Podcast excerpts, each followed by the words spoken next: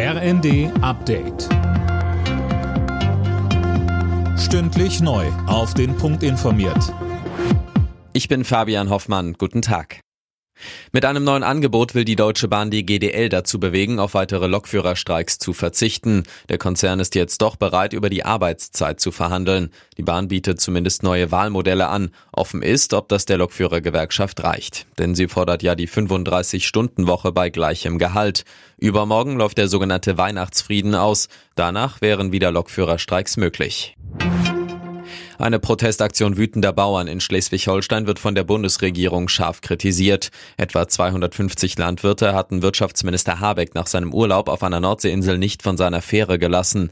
Die Polizei musste Pfefferspray einsetzen. Bundeslandwirtschaftsminister Cem Özdemir sagte dazu im ersten. Wir haben ein Demonstrationsrecht. Selbstverständlich dürfen Sie Veranstaltungen machen, protestieren, was auch immer. Hier geht es darum, hier sind einige wenige, ich will das sehr deutlich sagen, es sind nicht die deutschen Bauern, es ist eine kleine Minderheit, eine radikale radikale Minderheit, die anderes im Schilde führt. Und ich kann alle nur auffordern und bitten, sich davon deutlich zu distanzieren.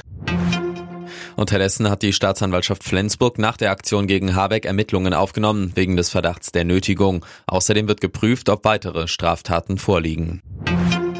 Abschied vom früheren Bundestagspräsidenten Schäuble. In seiner Heimatstadt Offenburg haben Familie, Freunde und Wegbegleiter heute an einem Trauergottesdienst teilgenommen. CDU-Chef Merz würdigte dessen politisches Lebenswerk. Schäuble war an Weihnachten im Alter von 81 Jahren gestorben.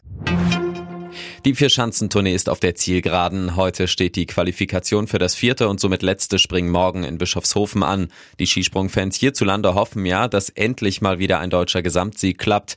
Wie stehen denn die Chancen für den besten DSV-Adler Andreas Wellinger? Daniel Bornberg. Ja, noch alles drin. Wellinger hatte zwar die Gesamtführung beim Springen in Innsbruck an Ryoyo Kobayashi verloren und muss nun gut zweieinhalb Meter auf den Japaner aufholen. Die Schanze liegt ihm aber. Hier hatte er schon als Schüler trainiert. Voll angreifen, das ist die Devise, sagt Wellinger. Aber erstmal gilt es, die Qualifikation heute Nachmittag sauber über die Bühne zu bringen. Alle Nachrichten auf rnd.de